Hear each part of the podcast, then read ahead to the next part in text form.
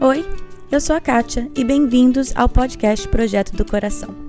O objetivo desse podcast é trazer a liberdade de Cristo às nossas vidas diárias, aos nossos casamentos e filhos.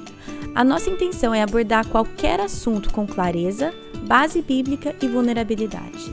Eu realmente creio que Deus trabalha de formas diferentes em famílias diferentes, mas é nossa responsabilidade estar aberta à condução dele. Ao escutar os episódios, não caia na armadilha de comparar a sua história com a de outra pessoa. Simplesmente esteja aberta a ouvir o que Deus tem para você. Que Ele conduza a sua família e que este podcast seja meramente um instrumento nas mãos dele. Para o nosso segundo clube do livro, que tem a intenção de enriquecer o conteúdo da prática Comunhão com Deus, escolhemos o livro O Maravilhoso e Bom Deus, do James Smith. A Ellen Kreter é a rainha das resenhas e vai nos ajudar a extrair a essência desse livro. Ele comenta ao longo do livro todo, ele fala, na verdade, sobre narrativa errada e como Jesus mostra aquilo da forma correta. Então, por isso que fala que o maravilhoso e bom Deus, na verdade, é a visão de como que eu posso conhecer esse Deus através dos olhos de Jesus que viveu aqui na Terra. E esses olhos de Jesus é que vão me ajudar a enxergar o Deus correto e não aquele Deus que eu criei na minha mente, baseado naquilo que eu vivo, naquilo que eu ouço. Então, esse negócio das narrativas é muito legal.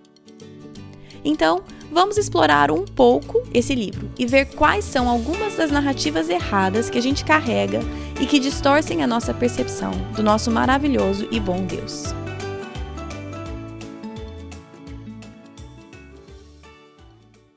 Hoje é o nosso segundo episódio do Clube do Livro. Para você que já está com a gente acompanhando esse currículo, o caminho do discipulado, vocês sabem que cada terceiro episódio de cada prática é essa resenha do livro. Se você quiser entender melhor, você pode voltar no nosso primeiro episódio do Clube do Livro, que fizemos o livro Vem Andar Sobre as Águas, e esse é o segundo Clube do Livro que eu e a Ellen estamos aqui para discutir, né, Ellen? Oi, tudo bem? Eu sempre acho estranha essa parte de falar oi, tudo bem, porque faz 10 minutos que nós estamos conversando. Agora que a gente resolveu gravar o episódio. Mas já faz 10 minutos Mas é que, agora eu estou dando oi para os ouvintes, não é para você. Oi para vocês que estão escutando, porque faz mais sentido. Gostei, tá certo, faz Isso. mais sentido. Então, o livro dessa primeira prática que nós escolhemos é, na verdade, vamos ser sinceros, eu escolhi porque eu amo esse livro e eu obriguei a Ellen a ler em vez de escolher um que ela já tinha lido. Mas o livro é O Maravilhoso e Bom Deus, do James Bryan Smith. Agora fala para mim, valeu a pena você ter lido, né? Valeu, amiga. Tenho que admitir que valeu. Gostei demais do livro. Foi bom. Então, Ele é muito bom. É, então, nós vamos começar. Eu quero que a Ellen comece, porque eu li esse livro, eu diria, uma vez e meia. E a Ellen leu muito com muito mais recente, então ela vai ter muito mais para falar. E então eu gostaria que ela começasse, Ellen, até foi, foi sugestão, sugestão tua de dar um, uma ideia geral do como o livro é organizado, porque aí eu acho que fica mais fácil de vocês que estão escutando e não leram, leram o livro, de entenderem a maneira que a gente vai né, estruturar a nossa discussão do livro. Isso. Na verdade, esse livro, ele não é um livro para você ler sozinha. Uhum. Pode fazer isso, mas ele não foi feito para isso. Ele é um livro feito para você ler ou com uma outra mulher que você vai fazer um discipulado, ou com um grupo pequeno, uhum. porque ele é um livro para estudo, ele tem perguntas, ele tem reflexões, então ele já foi feito mesmo para isso, o que é isso. é perfeito para o nosso tema, que é discipulado. Então, assim, se você não tivesse nenhum outro material na vida e você pegar esse livro, você tem um baita material para discipulado. É. é fantástico. É. E como é que ele funciona? Cada capítulo que ele dá, ele vai falando de temas e sempre tem um capítulo logo seguinte que é o treinamento para a alma, que ele chama. Uhum. Então ele vai falar algum tema, por exemplo, ele vai falar do amor de Deus. Aí logo em seguida vai ter o treinamento para a alma. O que, que é isso? Que é algo para você fazer de prático, algo para você treinar mesmo para aquela prática que ele ensinou antes. Isso. Então tem coisas que são bem simples, tem coisas que são um pouco mais elaboradas, e, inclusive, nesse treinamento para a alma, ele comenta assim: tente fazer durante a semana isso. Então, o próprio livro já te mostra assim: não é uma leitura rápida que você vai ler todo dia. Em alguns momentos você vai parar, naquela semana você vai fazer esse treinamento, vai tentar colocar aquelas coisas em prática, depois você retoma o próximo capítulo. O que eu achei muito legal, porque discipulado é muita prática também, né? É. Outra coisa que eu acho fantástica que eles fizeram é que ao longo das páginas, no meio dos capítulos, eles têm pequenos quadrinhos onde ele lança alguma pergunta. Então, por exemplo, tem um capítulo lá que ele está falando sobre o amor de Deus por nós, Uhum. e daí ele pergunta assim: Você já se sentiu abandonado por Deus? Relembra essa situação. Hum. Então é muito legal porque você está lendo, de repente você para, vê aquela pergunta e a ideia é: realmente para, pensa na situação, como que foi.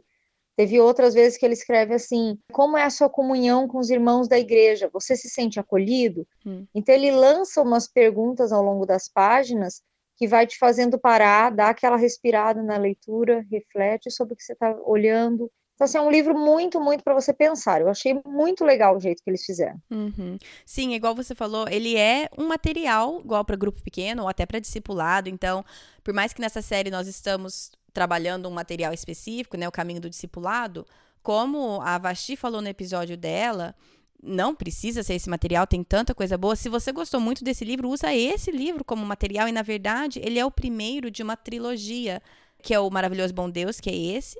Aí tem a Maravilhosa e Boa Vida, e aí o terceiro livro que é a Maravilhosa e Boa Comunidade. Eu li os três, gosto dos três. Esse primeiro é o meu favorito. É, ah, não sei. Aquele Sim. outro Maravilhosa e Boa Vida também é muito bom.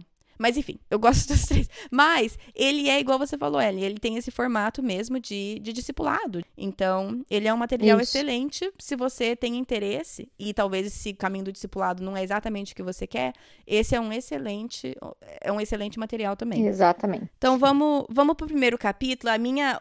Desse primeiro capítulo, acho que a primeira coisa que eu queria falar com você, até porque você falou, né, dos treinamentos de alma que tem, que é uma parte de cada capítulo, eu achei muito legal quando ele diferencia o treinar versus o tentar. Fala comigo um pouco sobre isso. É, tem uma frase que ele fala logo no início que ele diz assim: não se muda apenas por força de vontade, Hum. mas por treino e ação do Espírito Santo. Eu gosto dessa frase porque ela mostra assim, ó, sempre na nossa vida vai existir aquilo que é minha responsabilidade e aquilo que é responsabilidade de Deus. Hum. Eu não posso fazer a responsabilidade de Deus e Deus não vai fazer a minha. Isso é uma coisa que tem que andar junto, né? Hum. Então, quando ele fala desse treino, que é diferente de tentar, porque o tentar tem a ver com a minha força de vontade. Então, por exemplo, ah, eu vou tentar fazer exercício físico. Eu tento por dois, três dias, fico cansada, fico com preguiça, não continuo. É. Então, tentar, ele está muito relacionado à questão do meu humor, se o dia tá bom, se tá sol, se tá chuva, ele varia muito. Hum. E o treino não, o treino é uma coisa que eu coloco como uma meta de todo dia fazer um pouquinho daquilo. E daí eu vou treinando. Então tem uma diferença. E o legal que ele coloca é exatamente isso, que é a questão de faça a sua parte e Deus vai fazer a parte dele na mudança. Uhum. Então, se eu quero conhecer mais a Deus, o que, que é a minha parte? A minha parte é todo dia eu ler a minha Bíblia. Uhum. O que, que é a parte de Deus? É o Espírito Santo atuar no meu coração para que aquelas palavras se tornem vivas Sim. e eu consiga enxergar as verdades bíblicas. Mas Deus não vai fazer isso, ele não vai fazer o Espírito Santo tornar as verdades vivas se eu não estou lendo a Bíblia. Hum. E em compensação, eu não posso ler a Bíblia e eu querer tornar as verdades vivas. Então é muito legal nisso. Deus não vai fazer aquilo que é para eu fazer. Eu tenho que dar os passos. E o treinamento para alma que ele dá é isso. São pequenos exercícios para você praticar aquilo que ele acabou de falar antes. Então, é uma forma de você entender esse treino, o que, que você faz de prático todo dia, que vai melhorando a tua caminhada cristã rumo à santidade. É, e a outra parte que eu gostei muito desse primeiro capítulo, que ele fala sobre a importância das nossas narrativas e a importância de como os nossos pensamentos moldam as nossas ações e moldam as- o nosso caráter e que quando nós temos a narrativa errada, os comportamentos errados seguem, né? Sim. Ele comenta ao longo do livro todo, ele fala, na verdade, sobre narrativa errada Uhum, e como Jesus mostra aquilo da forma correta. Exatamente. Então, por isso que fala que o maravilhoso e bom Deus, na verdade, é a visão de como que eu posso conhecer esse Deus através dos olhos de Jesus que viveu aqui na Terra. E esses olhos de Jesus é que vão me ajudar a enxergar o Deus correto e não aquele Deus que eu criei na minha mente, baseado naquilo que eu vivo, naquilo que eu ouço. Exatamente. Então, esse negócio das narrativas é muito legal. É. Então, vamos então, nesse primeiro capítulo, a narrativa falsa que ele coloca, que ele expõe, é exatamente isso que você estava falando, Ellen, que a gente muda pela nossa própria força de vontade. A mudança vem do nosso próprio desejo de mudar, dessa força de vontade que a gente escuta tanto, né? Ah, é só você é querer, é conseguir, não sei o que, não sei o que lá. Essa é a falsa narrativa. E aí ele tem a narrativa de Jesus. É, ele coloca assim, ele faz um triângulo uhum. E daí ele coloca essa questão da mudança como no meio do triângulo está o agir do Espírito Santo. Uhum. E existem as três pontas do triângulo, que são as partes que nós fazemos, né? Sim. Então ele fala que é o exercício de treinamento da alma, participar de uma comunidade, ele fala muito sobre a questão de você estar numa igreja, uhum. e adotar as narrativas de Jesus. E daí nessa de adotar as narrativas de Jesus é você moldar o teu pensamento a partir daquilo que você conhece e sabe da Bíblia, e não apenas das suas circunstâncias. Exatamente. Então você tira esse pensamento errado quando eu crio convicções a partir daquilo que eu aprendi estudando a Bíblia. Uhum. Porque as convicções elas vêm daquilo que tipo assim, eu estudei, eu entendi, então agora isso fixa na minha mente e haja o que houver, eu sei que isso é a verdade, mesmo que não pareça, né? Sim. É, então vamos então só para encerrar o capítulo 1, vamos falar então sobre o treinamento da alma do capítulo 1, que eu acho fantástico. Eu, quando eu li, eu falei, fantástico. É, mas eu fiquei boba. Eu vou até ler. Ele falou assim, bom, a primeira frase da parte de treinamento de alma fala que o inimigo número um da formação espiritual do cristão hoje é a exaustão. É, é claro. É. é óbvio. A gente está muito cansado, mentalmente, fisicamente, para ler a Bíblia, para estudar, para pensar, não é? Exatamente. E o primeiro treinamento que ele fala é do sono, né? Uhum. Por causa dessa exaustão. Eu gosto quando ele fala aqui, ó, o sono é um bom exemplo entre disciplina e graça. Uhum. Você não pode obrigar-se a dormir. Não consegue forçar seu corpo a adormecer. O sono é um ato de entrega. É uma declaração de confiança. é admitir que não somos Deus, Sim. que nunca dorme, e isso é bom. Não posso me obrigar a dormir, mas posso criar as condições necessárias para o sono. Eu amei quando ele falou que o sono é a combinação perfeita entre disciplina e graça. Eu nunca tinha pensado nisso. É, e eu que não tinha pensado que é o ato de se render. É também. Não é? É, é declarar que você confia em Deus. Exatamente. E quando você pensa nessas duas coisas, você fala assim, gente, realmente aquele versículo que fala em paz me deito e logo pego no sono, porque só tu me faz repousar seguro. Sim. Por que, que eu consigo deitar em paz e pegar no sono? Porque tem uma graça por trás de me proteger e tal, e por causa de acreditar nisso, eu deito em paz. Porque quando eu não estou acreditando nessa graça e eu não quero me render, eu quero ter controle das situações, o que, que acontece? Eu tenho insônia, Sim. eu tenho medo noturno, eu tenho uma série de coisas. Sim. Então é incrível o link que ele fez entre disciplina e graça, de eu aprender a me render mesmo que seja através do sono, descansar sabendo que Deus vai prover o resto. Sim. E eu não quero assim simplificar, eu sei que tem várias pessoas que lutam com o sono, que têm problemas com insônia, problemas com ansiedade e tudo mais. E eu não tô falando, hora e entrega que vai resolver tudo. Não, mas tem uma ligação muito claro. forte aí. Tem uma ligação muito forte. Então, eu tava pensando nisso porque eu, assim, eu vou me gabar, eu sou excelente. Eu sou uma excelente. Como é que fala? Dormidora? Não. Que eu falo? Dorminhoca. Dorminhoca, vamos lá. Eu sou uma excelente dorminhoca. Eu durmo excelentemente bem. Então, assim, vou me gabar disso. Porém, as últimas duas ou três semanas eu tenho tido tanto pesadelo, tanto pesadelo. Eu acordo no meio da noite, angustiada e tudo mais. E eu não tô falando que, ah, então quer dizer que eu não tô orando o suficiente. Não necessariamente, tem muita coisa que acontece na nossa vida. Mas eu estaria muito equivocada em achar que não tem algo que eu tenho que trazer perante Deus. Falei, Deus, o que que tá acontecendo? O que que tá tomando a minha mente? Por que que eu tô tão ansiosa? Por que, que esses pensamentos ficam voltando no meio da noite?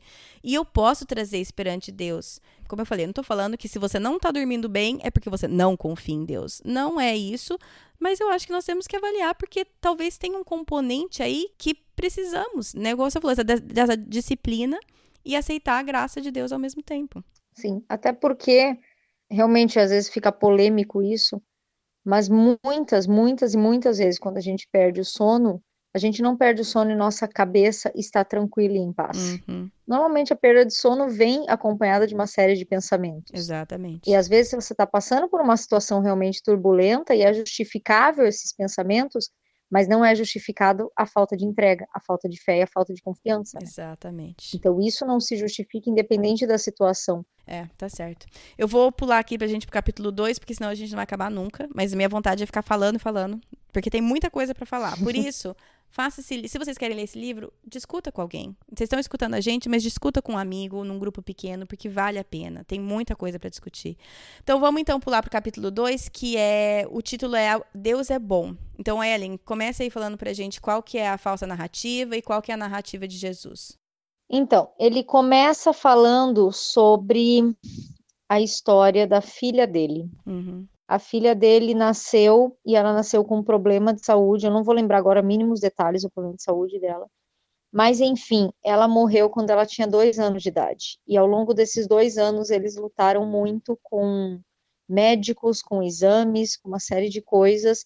Foi dois anos muito intensos, tentando né, fazer a filha ficar bem e a filha morre. E depois da morte da filha, naquela dor toda tal, sempre tem aquelas pessoas sem noção que vêm falar, né? Foi o que aconteceu com ele e uma dessas pessoas veio perguntar assim, onde que está o erro? Onde está o pecado? Uhum. Porque ou você ou sua esposa pecaram para acontecer isso.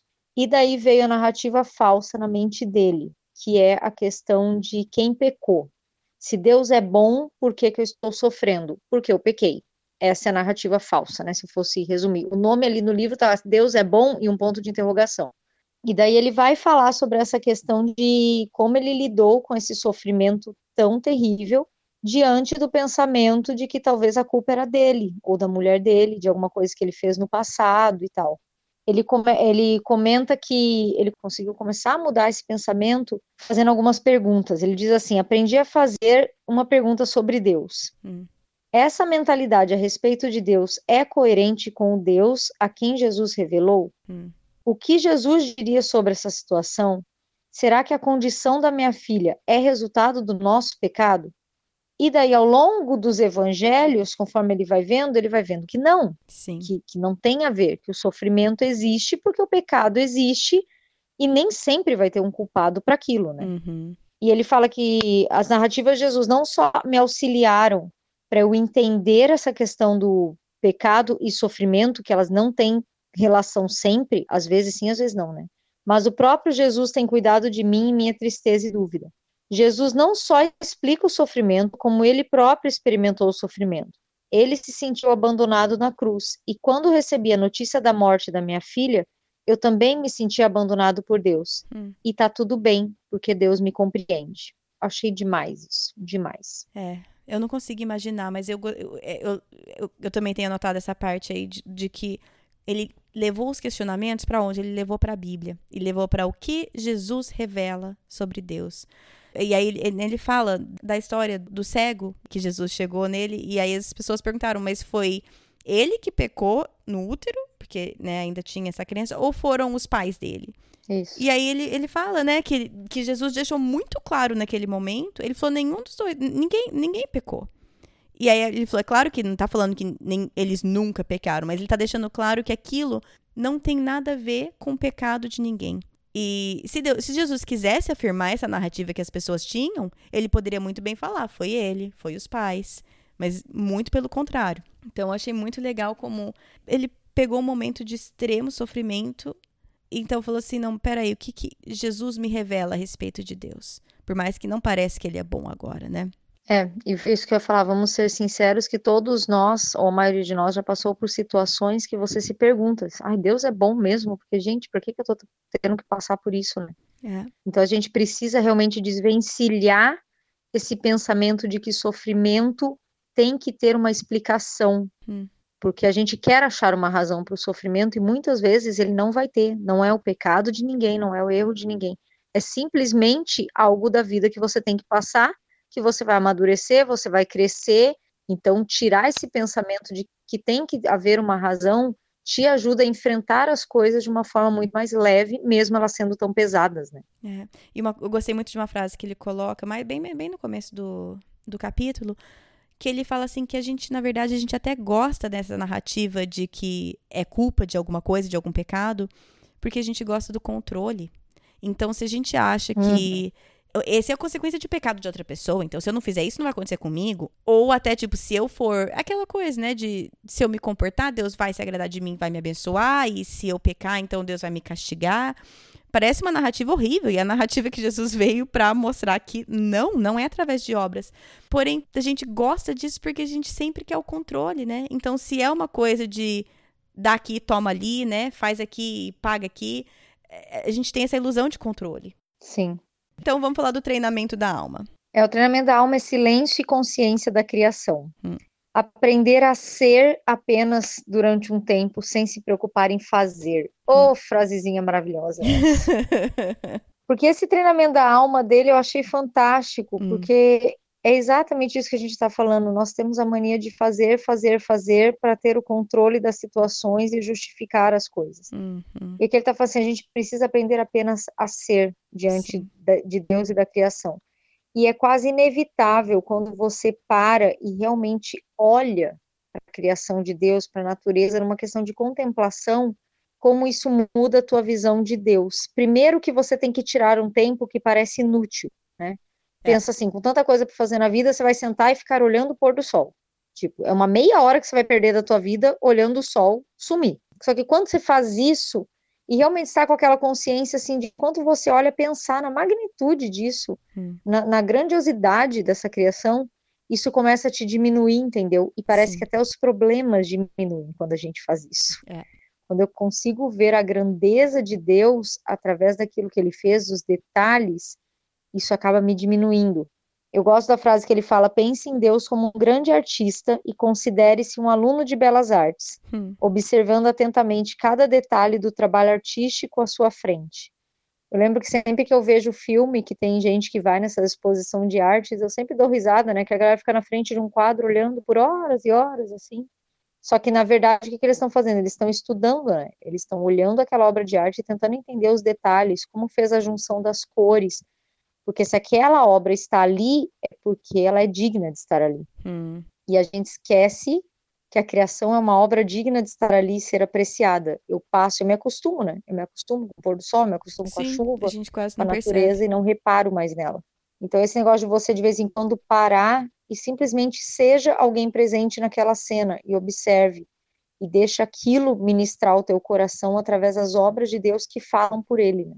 É, eu já falei, eu acho que do livro, mas eu nem sei se é em português, que é tipo Silêncio e Solitude, da autora Ruth Haley Barton, que eu li por causa dessa prática, foi que a minha discipuladora mandou eu ler, e mudou extremamente essa minha concepção, igual você falou na frase, Ellen, tipo, do ser ao invés do fazer.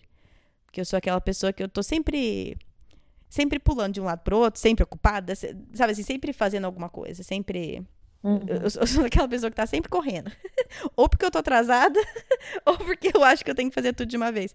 E, e, e, não tem, assim, não tem problema a minha personalidade, meu jeito de fazer as coisas, mas tem problema se isso está enraizado na crença que o meu valor está no fazer.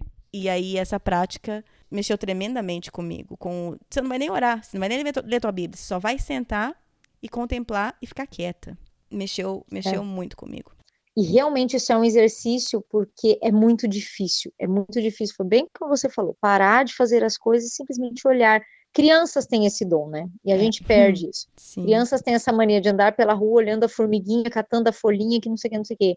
A gente perde isso por causa da correria da vida. Hum. Então é literalmente se tornar como criança de novo e começar a e, e, é uma prática que você não precisa assim, ah, vamos, vamos ficar duas horas contemplando a natureza. Não, ninguém tem esse tempo. Sim. Mas se tu conseguisse tirar todos os dias, que seja 15, 20 minutos para fazer isso, entendeu? Em algum lugar que você tenha, de você olhar, de você parar e realmente olhar para o céu, olhar para a formação das nuvens, olhar. Parece uma coisa meio de louco, mas isso realmente traz uma grandeza de Deus e diminui a nossa vida, diminui os nossos problemas, diminui o nosso, nosso sofrimento, porque você vê que você serve a um Deus tão grande. Então, assim, se ele tem o controle de tudo isso, quanto mais da minha situação. Muito bom. Vamos então pro capítulo 3. Eu odeio fazer isso, mas vamos ter que ficar andando aqui. Vamos, capítulo 3. Como que é o nome do capítulo 3? É, Deus é digno de confiança. Aqui eu achei bem legal que ele vai pegar a oração do Pai Nosso, Uhum. vai tentar trazer as lições da paternidade de Deus e como isso nos ajuda a criar confiança nele. Hum. Então ele fala que os seis aspectos da natureza de Deus como Pai são estar presente, ser puro, ser poderoso, prover, perdoar e proteger. Aí é demais, porque ele pega essas seis características Uhum. e fala sobre ele como pai. Sim. Então, o que que acontece? Eu quero estar presente para os meus filhos, mas nem sempre eu consigo, porque eu tenho que trabalhar, tem momentos que falta minha presença. Ser puro, mas eu cometo pecado, e daí eu acabo não sendo um exemplo de pureza. Uhum. Eu quero ser poderoso, proteger, mostrar para meus filhos que eles estão super protegidos comigo, mas aí meu filho cai na minha frente e se machuca e olha para mim com aquela cara, como você não cuidou de mim? Hum. Eu quero prover para os meus filhos, mas às vezes eu não consigo prover tudo o que eles querem, ou até às vezes o que eles precisam. Eu quero saber perdoar, quero demonstrar perdão para eles, para eles saberem como Deus nos perdoa dos nossos pecados, mas basta meu filho derrubar um copo de leite na toalha que eu acabei de pôr na mesa e eu já explodo com ele. Hum. E a questão do proteger, que tem a ver com esse do ser poderoso, né? Mas essa proteção e tal, eu não consegui proteger. E daí, ele comenta assim, que a gente falha em ser esse pai no nosso dia a dia. Hum. E isso vai moldando a nossa mente. E o grande ponto que para mim é a frase chave é a paternidade de Deus precisa definir a pat- paternidade humana e não o inverso. Hum. Posso e devo ser um bom pai praticando para chegar nisso. Mas é ainda melhor aproximar-me do meu Pai Celestial e permitir que Ele molde o meu coração à sua imagem. Hum. O modo como Deus exerce a paternidade é um precioso ensinamento sobre como ser bom pai para os meus filhos. É. E a grande chave para mim é essa, porque quando a paternidade de Deus molda e define a paternidade humana, eu reconheço as minhas falhas e eu procuro na fonte certa.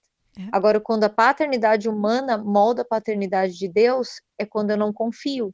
Porque o meu pai me abandonou, como é que eu sei que Deus não vai me abandonar? Hum. Meu pai me espancava, como é que eu sei que Deus não vai me castigar? É. Meu pai nunca disse eu te amo, então como eu sei que Deus me ama? É. Meu pai gastava dinheiro com outras coisas e faltava dentro de casa, então como é que eu sei que Deus provê? Hum. Então o fato de eu ter uma mentalidade errada usando a paternidade dos homens para definir a de Deus mata a minha confiança em Deus, quando deveria fazer o contrário. Olha como Deus é, Hum. que é o alvo que eu deveria ter, que eu talvez nunca vou alcançar, mas eu tenho a fonte certa para correr atrás. Então, Sim. nossa, isso é libertador, libertador. É, é a- uma das minhas frases favoritas que vai muito em conjunto com o que você falou é que ele fala assim, a solução, né, dessa disparidade entre o que nós vemos com paternidade, mas você a solução não é abandonar o termo pai, mas deixar Jesus definir esse termo. Aí ele fala da, da parábola do filho pródigo, como ele definiu um pai através dessa parábola também. Então é exatamente o que você falou, né, de não definir a paternidade de Deus através da paternidade humana, mas vice-versa. É. Eu gostei também quando ele fala do, do, do nosso cálice, ou fala qual que é o seu cálice. Não na parte necessariamente da oração do Pai Nosso, mas quando ele tá pedindo, né, né, Pai, se possível, retire esse cálice de mim. Aí ele fala, né, qual que é o seu cálice? Qual que é a, a dificuldade que você tem tido que lidar? O que, que você tem aprendido sobre Deus e sobre você mesmo através dessa situação, dessa experiência difícil? E aí ele fala assim, não, o nosso cálice é, é em qualquer área que a gente tem dificuldade em aceitar a nossa vida, ou aceitar que aquilo está fazendo parte da nossa vida. Então, né, o nosso cálice geralmente é aquela coisa que faz com que seja difícil a gente acreditar que Deus é bom. Eu achei bem legal ele chamar a contemplação de qual é o seu cálice, o que, que isso revela sobre Deus, o que, que isso revela sobre você.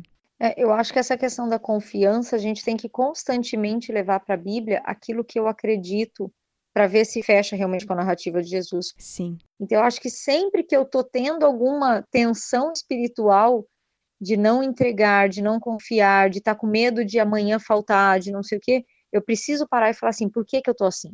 Uhum. Qual parte da minha confiança eu não quero entregar porque eu estou tendo uma mentalidade errada? É. E quando eu consigo fazer isso, eu vou para a Bíblia e consigo ver, só nesse Pai Nosso que ele colocou, todas essas provisões. Então, que eu não Sim. precisaria ter isso, né?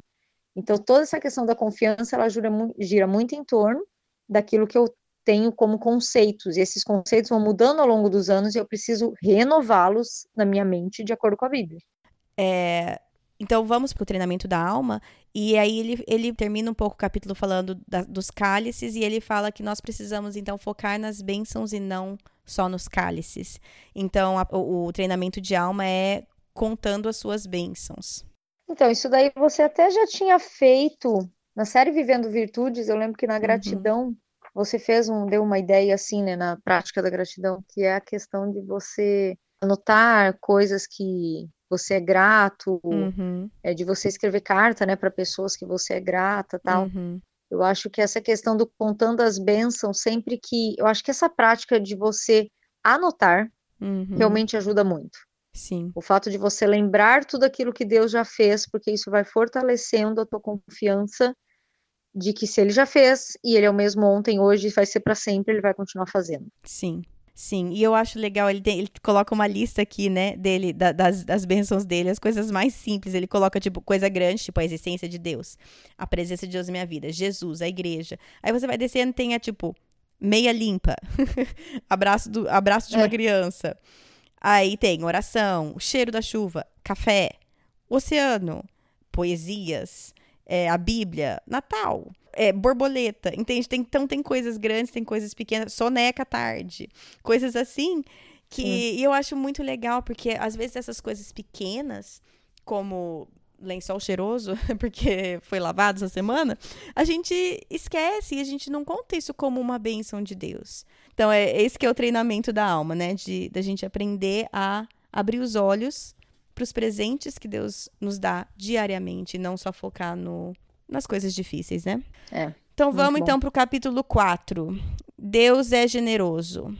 Isso. Aqui ele vai pegar aquela parábola dos trabalhadores que o, o empregado vai chamando, o empregador, né, vai chamando as pessoas, então ele chama alguns bem cedo de manhã, aí ele chama outros no meio da tarde, depois ele chama outros no fim da tarde, que trabalham no máximo umas duas horas, e na hora do pagamento ele paga a mesma coisa para todos. Uhum. E daí os trabalhadores que foram chamados no início da manhã acham ruim, né? Porque eles falam, pô, a gente trabalhou 12 horas aqui e ganhou a mesma coisa que os outros que trabalharam duas, né? E daí na explicação dessa parábola ele vai falar assim, que não havia nenhuma justificativa para que os trabalhadores contratados por último reivindicassem o salário cheio de um dia de trabalho. Uhum. O que eles receberam se devia inteiramente à bondade do empregador. Então não existia justificativa nenhuma para eles, se quisessem, né? Eles não fizeram, mas se eles quisessem chegar e falar assim: ah, eu trabalhei duas horas, mas quero ganhar por 12. O que eles ganharam foi simplesmente porque o empregador era bondoso e quis dar igual. Sim. Nesse detalhe aparentemente trivial reside a diferença entre dois mundos, o do mérito e da graça. Hum. Essa é a essência do Evangelho de Jesus. Sim. Olhe para o Deus que é todo bondade. Você vai reclamar contra a bondade de Deus? essa questão que ele fala dos dois mundos, do mérito e da graça, hum. eu achei muito legal. É. Porque generosidade de Deus para conosco sempre tem a ver com a graça. Hum. Nunca vai ter a ver com mérito. Porque por mérito a gente merecia o inferno. Sim. Ponto final. Então, quando eu reclamo, quando eu olho para alguma coisa e eu reclamo, na verdade eu estou reclamando não de um Deus que não me deu algo, na verdade eu estou reclamando da bondade de Deus por tudo que ele me deu e eu não estou enxergando. Então isso é muito forte. Ou até reclamando da bondade dele com outros, né? Que é o caso dessa parábola. Tipo, tá, tá, você me, me, de, me, deu prometido. Tá, tá, mas por que, que você deu pro outro mais? Ele não merece. É. Né? Porque essa parábola é. mostra que, na verdade, ele não deu a menos. Ele deu exatamente o que ele prometeu. Só que ele também resolveu dar mais para os que chegaram mais tarde. Quantas vezes a gente não faz isso? Eu faço isso olho para o outro que tem mais e eu falo, não, peraí, Deus, esse negócio está errado. Eu acho que as redes sociais, elas ajudam muito nessa questão. Ou como elas ajudam? Porque você olha a vida do outro... É, não, ajudam nessa questão de ser ruim, né? eu sei, eu tô Porque você olha a vida do outro e você cobiça aquilo, você olha e fala assim, gente, mas por que ele tem, consegue mais? Por que que progrediu mais? Por que consegue fazer tanta viagem? Por que que não sei o quê? E daí a gente sempre tenta achar os méritos, né? Uhum. Então, assim, ou você malha a pessoa, tipo, é, mas não merece, né? Porque eu que me dedico a tal coisa, porque eu que me esforcei. Exatamente. Ou você acha mérito na pessoa e se é, rebaixa. Sim. Não, mas é que aquela pessoa estudou em tal escola. Ah, mas é que aquela pessoa trabalha tantas horas. Ah, mas é que ele é muito esforçado e eu não sou, sabe assim? É, eu não tenho capacidade. Então, na verdade, essa é essa questão da generosidade de Deus, se a gente realmente entendesse uhum. que Deus é todo bondade, independente do que ele dá para mim ou para o outro, ele é bondade porque ele sabe o que é melhor para cada um. Sim. E que tudo que ele dá é graça, porque nós não merecemos nada. Se realmente entendesse isso, inveja seria uma coisa que não existiria, Sim. entendeu? Porque eu nunca ia medir as coisas por mérito. Mas o problema é aquilo que a gente falou lá no início. Nós temos uma tendência de que nosso valor está naquilo que eu faço consequentemente naquilo que eu tenho que eu conquisto. Exatamente. Então é complicado eu conseguir lidar com Deus tirando a palavra mérito, porque ela está muito arraigada em mim. Sim. E eu preciso realmente ter uma transformação de mente para colocar a palavra graça acima de tudo isso. É. E aí que então vem o treinamento para a alma, né? Então, como vamos treinar isso? Que também tem um pouco a ver com o da, da, do capítulo anterior, né? Treinar a gratidão. Mas nesse daqui é orando o Salmo 23. Achei bem legal porque o Salmo 23, ele é ah, ele é um poema exatamente sobre essa questão da ovelha uhum. que não faz nada para ajudar, que é totalmente dependente de um pastor que pensa em todos os detalhes, né? Então, quando você ora o Salmo 23, como ele fala, no sentido de você substituir e colocar o teu nome, né, em algumas partes. Sim. Isso vai te mostrando essa questão de Deus, né?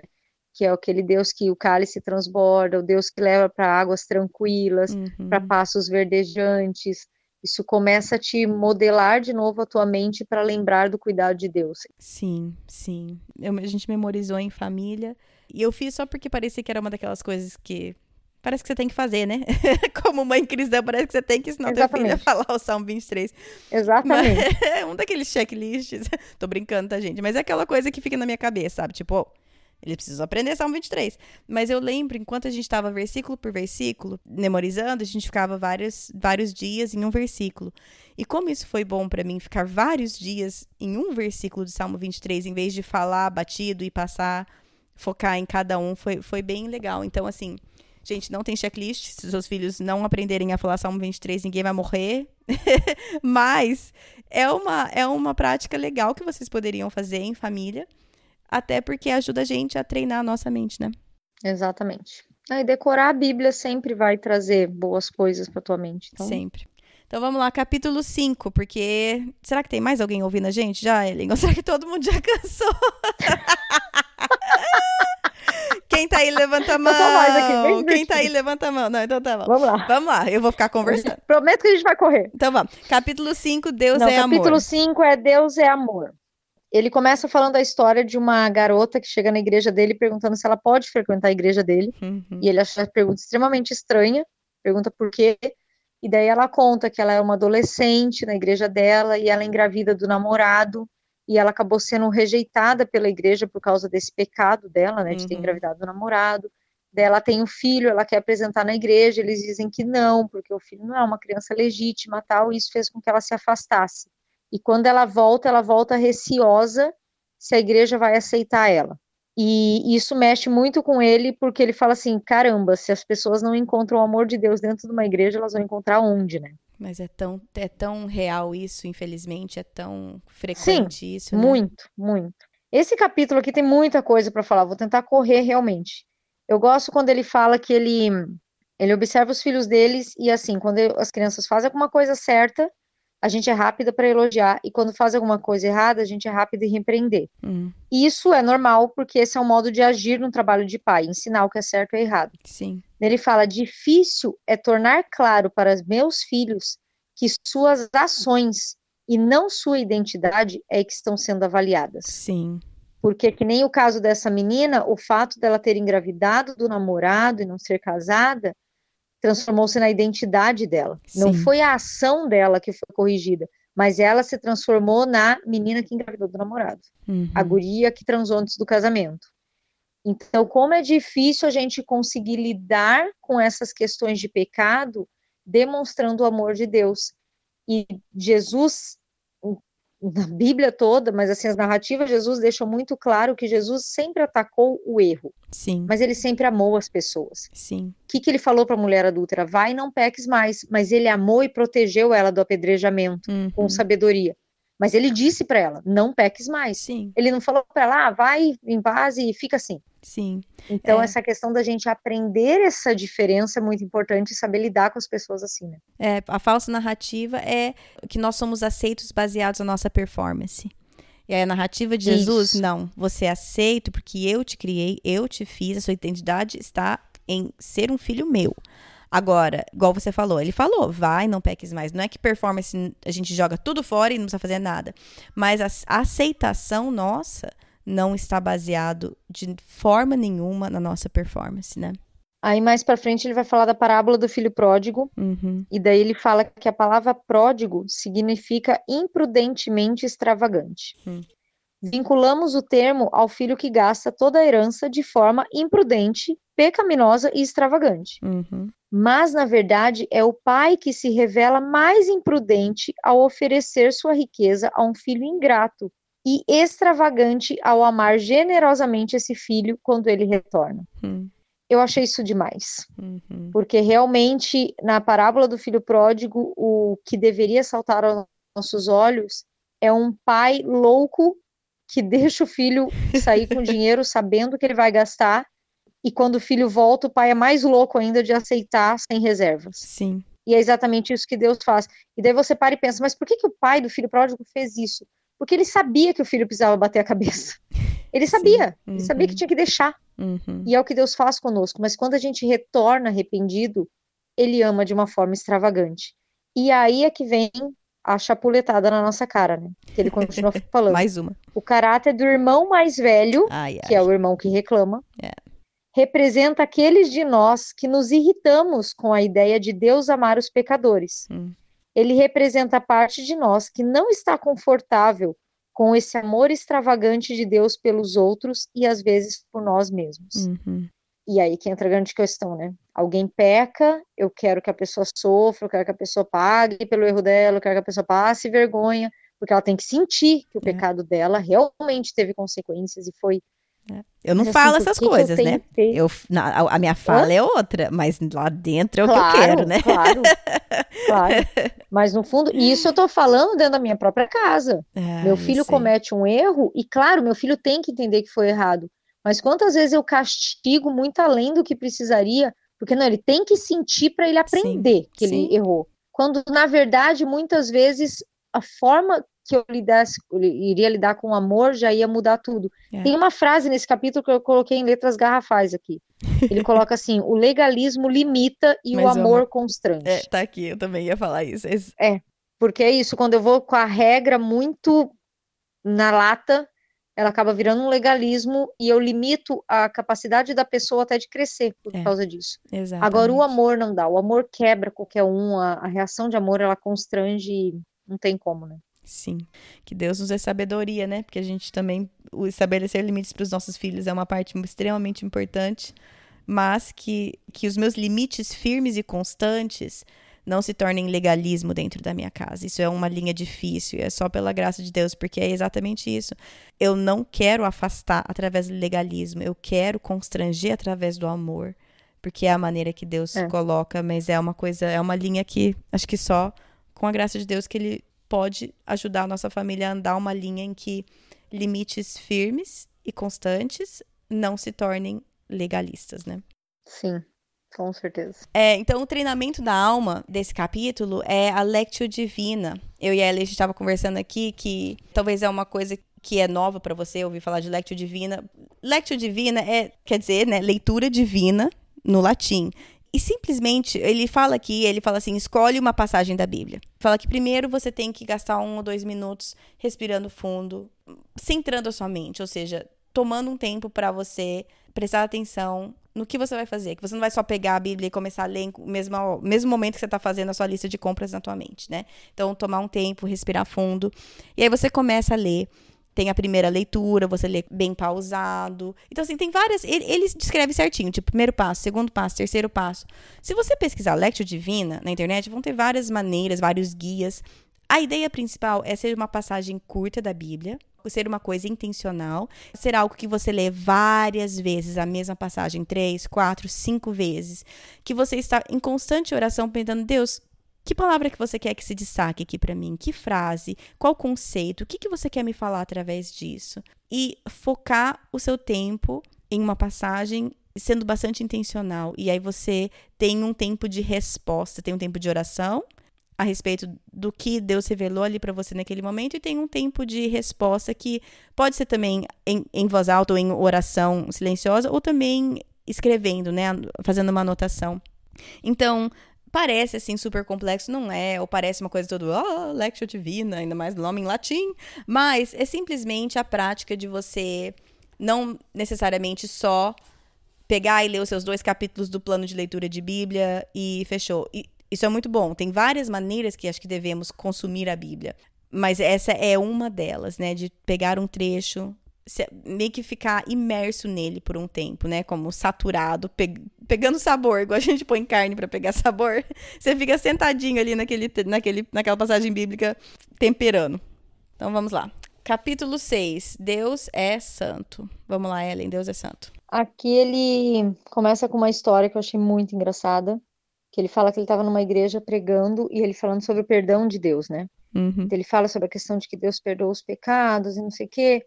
E daí termina o culto, vem um rapaz bem emocionado falar com ele, e esse cara dizendo assim, como estava comovido com aquela pregação, porque ele nunca tinha, não acreditava que Deus poderia perdoar realmente ele de todos os pecados que ele já cometeu, como foi bom ver esse amor de Deus e que o passado dele podia ficar no passado, tal. Aí ele, como pastor, fica super feliz, né, de ver que a pregação dele atingiu o coração daquela pessoa. Aí sai esse rapaz e vem uma moça. E dele pensa assim, nossa, outra, né, que Deus tocou o coração. E dessa moça vem e fala assim, ah, que ela gostou muito da pregação, porque ela sentiu realmente aliviada com o perdão de Deus, porque ela e o namorado estão morando juntos, e ela estava se sentindo culpada. Mas agora que ela viu que Deus perdoou, tá tudo certo. e daí, coitado, Daí ele olha e fala assim, gente, sério que ela ouviu a mesma coisa que o outro cara? daí ele comenta que naquele dia ele aprendeu que falar as boas novas do perdão de Deus, sem falar da santidade e juízo de Deus, torna a história incompleta. Hum. E daí ele comenta que muitas vezes nós temos Deus como Deus ursinho de pelúcia, hum. quando na verdade a Bíblia diz que Deus é fogo consumidor. Sim. Então, sim, Deus perdoa, mas Deus é santo. Uhum. E Deus não consegue conviver com o pecado. Deus não pode conviver com o pecado. Então, eu saber do perdão de Deus não justifica a minha vida pecaminosa, né? E uhum. isso é só você abrir em Romanos, que está falando assim: onde abundou o pecado, superabundou a graça. Sim. E daí, logo ele, em seguida, ele fala: que diremos, pois? Vamos pecar para que a graça seja maior? Não seja assim, irmãos. Uhum. Então é bem essa visão, né? Que eu não posso perder de vista que Deus é juiz, que ele é santo e que a santidade dele vai ser preservada, independente do que eu acho que é certo ou errado. Ele faz uma pergunta que eu achei muito boa. Ele pergunta assim: ó, se Deus fosse indiferente ao seu pecado, como isso te afetaria? Será que eu nunca parei para pensar nisso? Hum. E daí, quando eu vi a pergunta, eu pensei, né? Que eu falei assim, nossa, se Deus fosse indiferente, como isso seria? E daí eu levei para os meus filhos, né? Se eu ser indiferente às malcriações deles, às desobediências, como isso afeta meus filhos? Hum. Eles vão ser provavelmente adultos terríveis, né? Eles vão ser adolescentes incontroláveis, eles vão ser seres humanos ruins, porque se eu não ponho nenhum limite, Sim. E é exatamente isso, né? Se Deus não fosse santo e pegasse pesado comigo, como isso me afetaria, que tipo de pessoa eu seria, né? É, mas não só isso, eu tenho certeza que se você começasse a agir de maneira indiferente com as artes ou os pecados dos seus filhos, eles iam também se sentir um pouco abandonados e menos amados. É, Isso é fato. exatamente. Isso qualquer psicóloga que não, não acredita em nada em Deus, mas vai te falar que demonstrar limites é uma forma de demonstrar amor. Então, se a gente É, olha por essa certeza. ótica também, muitas vezes né, a mente humana ela é, ela é cheia de dicotomias, né? Então, assim, se a gente pensa, Deus é amor, mas aí aqui a gente fala Deus é santo, e a maneira que a gente está descrevendo os dois parece que um contradiz o outro. Mas é porque nós somos humanos e a gente não tem essa concepção, e a gente não consegue compreender que uma coisa, uma característica não nega a outra característica de Deus, muito pelo contrário, né? A gente tá vendo as coisas talvez em 2D e ele vê em 4, 5D que ele consegue enxergar tudo e ele ele é muito mais do que a nossa mente limitada consegue compreender, né? Claro. Mas tem muito a ver com essa questão da disciplina. Eu acho que quando você leva para a vida de mãe e filho, a uhum. gente consegue entender um pouquinho melhor, né? Exatamente. O fato de eu disciplinar meu filho não faz eu amar ele menos. Então, assim, é uma coisa que consegue andar junta. E quando anda junta, eu consigo passar essa segurança para o meu filho, de que assim, eu te amo, eu te abraço, eu te beijo. Mas tem horas que eu vou te disciplinar, eu tenho que ser firme, porque eu, por, por te amar é que eu não quero que você ande por esse caminho. Sim. Aí, continuando, ele vai falar sobre margem e santidade. Gente, quem ouve o podcast já ouviu a Kate falar sobre margens na vida muitas vezes. Gente, eu, eu, eu, agora eu não lembro, porque faz muitos anos que eu li esse livro, mas eu, se eu não me engano, eu acho que eu tirei desse livro. Mas eu não sei, tem vários livros que eu já li que falam sobre margem, então não sei se foi desse, mas talvez. É. Mas é muito legal que ele vai falar dessa questão de que a santidade é essencialmente a integridade, uma hum. vida que funciona tudo bem. Sim. E o pecado é uma disfunção nessa funcionalidade, né? Hum. E um dos pecados número um da nossa geração, digamos assim, é a pressa. Hum. Porque o fato da gente estar tá sempre sobrecarregado, sempre estafado, sempre cheio de coisas, faz com que a gente não tenha margens na nossa vida e isso vai nos afastando da nossa vida de santidade. Eu Sim. gostei muito do link que ele faz. Então, só explicando para quem nunca ouviu, o que, que é margem? Margem, ele fala assim: você pega a folha do caderno, a folha do caderno tem aquelas margens que é aquelas, né, do lado direito, do lado esquerdo, uhum. até onde você escreve. Por que que existe aquilo? Para que você consiga ler sem ficar abrindo o caderno, sem rasgar o caderno, alguma coisa do tipo. Então, a margem na tua vida é aquele espaço que você deixa para as coisas acontecerem. Isso é um problema numa agenda. Por exemplo, quando você tem uma agenda muito apertada, muito cheia de compromissos, daí dá um imprevisto, você não tem margem para lidar com o imprevisto. Sim. E daí atropela tudo. Margem financeira, você vive no limite, gastando no limite. Aí dá um imprevisto, você não tem uma margem financeira. Então a gente precisa aprender a ter a nossa vida com margens. Uhum. E eu gosto que ele fala assim: quando falta margem na nossa vida, ficamos cansados, solitários e tristes, o que parece um convite para a tentação. A margem recupera o equilíbrio e restaura a nossa alma, aumentando nossa capacidade de contentamento, e isso sim, o contentamento é uma verdadeira barreira contra a tentação. Hum. Então eu gostei muito, porque realmente a santidade ela está diretamente ligada à minha capacidade de, na hora que aparece uma tentação, eu parar e conseguir avaliar como eu posso fugir daquilo. Sim. A Bíblia já fala, não sobreveio tentação que não fosse humana, mas Deus lhe dará o escape. É. E até um exemplo simples, cotidiano, mas que para mim é diário, é, eu sei que eu já falei várias vezes, se eu não acordo antes dos meus filhos e eu tenho meu tempo para me arrumar, para ter meu devocional, para preparar o café e eles chegam, ou seja, quando eu faço isso, a gente não está correndo para sair de manhã, não tá aquele desespero, e se alguém esquece o sapato ou deixa a mochila, não é aquele estresse desesperado, porque tem margem, certo? A gente tá, a gente tá é. com tempo, tá tudo certo, tal. Agora, quando eu não faço isso, ou a gente acorda atrasado, ou não sei o quê, tem zero margem para erro, zero margem, tá?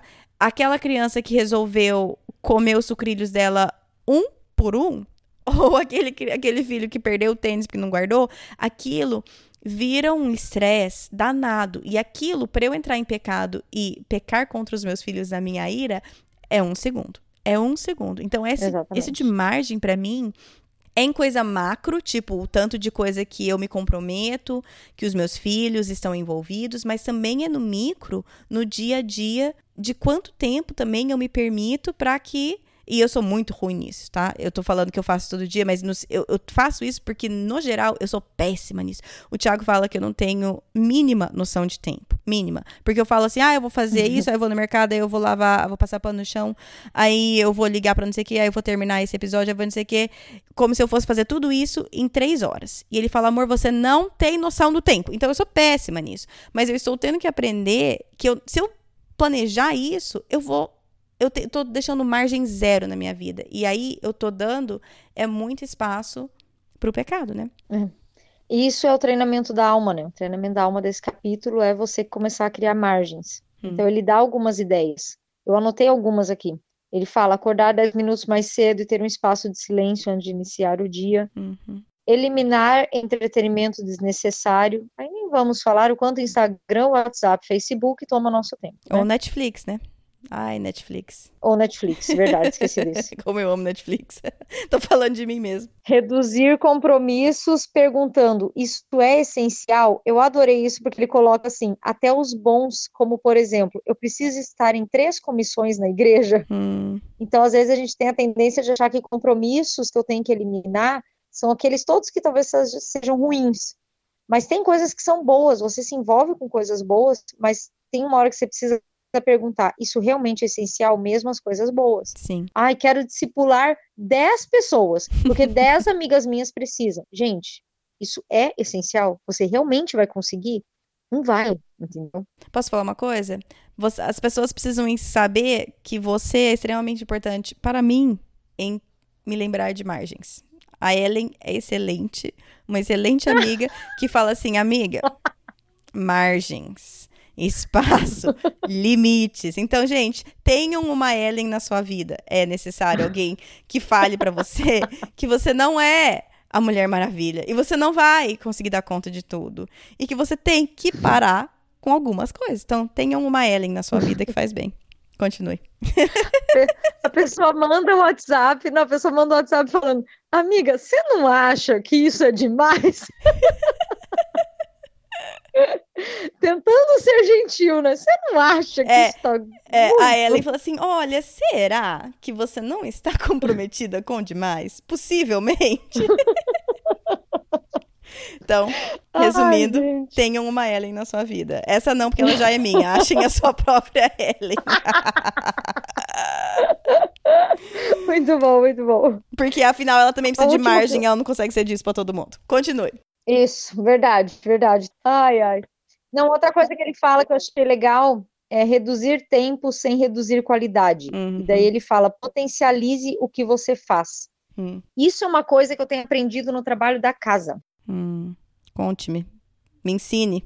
Não, assim, você tem que deixar a casa limpa, mas eu Hum. quero ganhar tempo. Então, por exemplo, algumas coisas que eu aprendi é que vale a pena investir dinheiro em bons produtos ou bons eletrodomésticos que vão potencializar o seu tempo. Por mais que isso Hum. pareça, às vezes, nossa, não vou gastar dinheiro. Mas, gente, se o treco funciona bem e 10 minutos ele faz o trabalho dele, para que que você vai ficar esfregando o negócio por meia hora? Sabe assim? Uhum. E a outra coisa é realmente potencializar, assim, de, de igual, eu peguei o banheiro para lavar, eu olho no relógio e falo, eu, eu me dou 30 minutos para fazer isso, e eu Uhum. vou ter que dar conta. Sim. Então, não é reduzir a qualidade, não é fazer de qualquer jeito, mas realmente focar naquilo e fazer. Sim. Claro que isso não é todo dia, nem sempre é fácil, mas treinar na limpeza da casa é um bom treino para a gente aprender a potencializar tempo. Eu descobri isso. Hum. Boa. Vamos lá. Capítulo 7. é Deus se auto-sacrifica. E esse é muito interessante que ele vai falar como o auto-sacrifício pode ser um sinal de força e não de fraqueza. Hum. Nós temos dificuldades com o sentimento de alegria e dor de Deus, porque eles parecem estar abaixo da natureza poderosa dele. Hum. É estranho ver que Jesus chorou. Sendo vulneráveis, pensamos e parecemos ser fracos. Mas talvez isso não seja verdade, e isso não é verdade, porque Hum. eu amo essa palavra vulnerabilidade. Sim. Mas ele continua: talvez a vulnerabilidade seja a verdadeira força. Sim. Sacrificar a si mesmo pelo bem de outra pessoa seja o maior poder que o mundo já conheceu. E Uhum. muitas vezes a gente olha sacrifício como sendo uma morte, mas na verdade a vulnerabilidade é um sacrifício, porque eu tenho que sacrificar a minha própria imagem para mim mesma, o Uhum. meu orgulho, para eu falar para alguém, ó, eu cometo esse pecado, lido com isso, eu já fiz esse erro. Falar das minhas fraquezas é um sacrifício que eu faço acreditando que ele vai ter uma força maior para a pessoa olhar para isso e falar assim, nossa, ela faz isso, então ela é humana, então eu também sou humano, então podemos caminhar juntos. E gente, só quero falar uma coisa desse capítulo aqui. Para mim, discipulado só dá certo na vida Uhum. se existe vulnerabilidade. Sim. Não adianta eu, como discipuladora, querer chegar lá, querer que a pessoa fale todos os pecados, os problemas dela, e eu estou lá para resolvê-los. Sim. Discipulado é para ser uma troca. é para a pessoa falar das dificuldades dela, eu também vou falar das minhas e como eu venci. É. A pessoa vai falar do pecado dela, eu também vou falar dos meus e como a gente vai orar e pedir perdão junto. Uhum. É um caminhar junto, se mostrando como você é 100% e não uma imagem apenas que você quer passar. É, e, e aí, então, a, a falsa narrativa aqui que ele coloca é que nós que nos aproximamos de Deus. E, na verdade, a, a, a, narrativa correta que ele coloca é que Deus se aproxima de nós. E é obviamente que a gente também, né? A gente é. busca Deus, não tô falando isso, mas nós não somos nem capazes de nos aproximarmos de Deus. E Deus precisou se sacrificar para estar tá perto e para se aproximar da gente. Porque muitas vezes a gente acha que nós somos aqueles que estamos fazendo trabalho e perseguindo a Deus e não sei o quê. E isso é uma visão muito antropocêntrica, né? De tipo, eu, eu, eu, eu, eu, eu que tô fazendo isso, eu que tô buscando a Deus. E na verdade, nós somos até incapazes disso. Deus está ali porque ele se sacrificou para estar ao nosso lado, né? E qualquer resposta minha a isso, o fato de eu querer conhecer, de eu ler a Bíblia, de eu orar, de eu evangelizar, nada mais é do que uma resposta a esse sacrifício. Bem como você falou, eu não faço isso para merecer algo, eu é. faço isso com uma resposta, um amor que eu nunca vou conseguir explicar, né? Então vamos então aqui pro treinamento de alma. Não, treinamento de. O treinamento de alma que ele fala aqui é ler o Evangelho de João numa sentada. Uhum. Então, tu sabe que quando eu era. Eu não sei que idade eu tinha, mas eu já fiz isso. Quando ele falou aqui, eu falei, gente, eu já fiz esse negócio. Eu acho que a minha igreja, alguém falou para fazer isso uma uhum. vez. E realmente não é simples, porque o Evangelho de João, apesar de ele ser pequeno, não é tão pequeno assim, né? Sim, precisa de um tempo. Mas é muito legal qualquer tipo de dos evangelhos quando você pega e lê numa sentada Sim. o evangelho inteiro. Porque realmente te dá uma visão diferente. Tipo, você vê o começo, o meio, o fim, e você parece que compreende melhor o acontecimento dos fatos. Uhum. Então, isso realmente é uma, um treinamento legal. Claro que você tem que ter uma certa logística, né? Tipo, tem que separar um dia, pensar quantas horas eu vou dedicar para isso. Mas é uma coisa legal de fazer mesmo. É, então vamos. Capítulo 8, gente. Tem nove capítulos. Para vocês que estão achando que a gente vai pro 17. Tá acabando. tá acabando. Capítulo tá 8. Capítulo 8 é Deus transforma. Aí essa frase aqui para mim ela é ótima. Ele fala: "Sou livre para escolher o que fazer ou não fazer, mas essas escolhas devem ser feitas à luz de quem eu sou e não para determinar quem sou." Hum. Eu achei isso demais porque aí entra a grande questão da minha identidade em Cristo, né? Quando eu sei qual é a minha identidade em Cristo, eu começo a tomar decisões baseadas nessa forma de agradar a Deus e não para formar uma identidade que eu não tenho e que eu faço normalmente para agradar as pessoas. Hum. Ele até continua e fala assim: eu sou alguém em quem Cristo habita e isso Sim. deve guiar minhas decisões. Perguntas como: Isso é proveitoso para mim? Isso vai me escravizar? São perguntas guiadas pelo Espírito Santo que me ajudam a caminhar em santidade. Hum. Compreender minha verdadeira identidade e agir de acordo com ela é muito mais poderoso, motivador do que o sentimento de culpa. Hum. E para mim isso é muito claro, porque quando eu penso assim, vou tomar alguma decisão e a, o sentimento de culpa é que vai me fazer tomar decisão ou não, hum. isso me traz uma carga tão ruim que é muito melhor quando eu tomo essa decisão baseada naquilo que eu sei quem eu sou em Deus. Sim, é. Aqui, por exemplo, porque ele coloca a narrativa falsa é que eu sou pecador e a narrativa correta do Novo Testamento é que eu sou santo. Agora, isso não quer dizer que eu não peco, né? E aí ele explica que, tipo, é claro que eu sou pecador, é claro que eu tô pecando. Mas a minha identidade, a partir do momento que eu me identifico e eu aceito a salvação por meio de Cristo, a minha identidade não é mais de pecador, a minha identidade é de santo, porque Cristo me santifica, porque eu sou vista por Deus através da santidade de Cristo. Isso, exatamente. Uma ilustração que ele deu aqui que eu gostei muito e eu já fiz com minha discípula, que eu tô, o menino que eu tô discipulando hoje, que eu gostei demais. Ele fala sobre a questão do paradoxo de você ministrar aos outros por meio das suas fraquezas. Então ele comenta que tem um professor numa sala, ele pega uma caixa de papelão e pede para os alunos destruírem aquela caixa. E enquanto os alunos destroem, ele vai comentando assim que aquilo lá é tudo tipo assim, todas as coisas que eles já fizeram errados, todas as pisadas na bola que eles já tiveram. Enquanto eles vão destruindo a caixa, ele vai falando sobre isso. E quando a caixa está toda destruída, ele desliga a luz e liga uma vela dentro. Uhum. E daí a, sai luz para tudo que é lado, fica até bonito, né?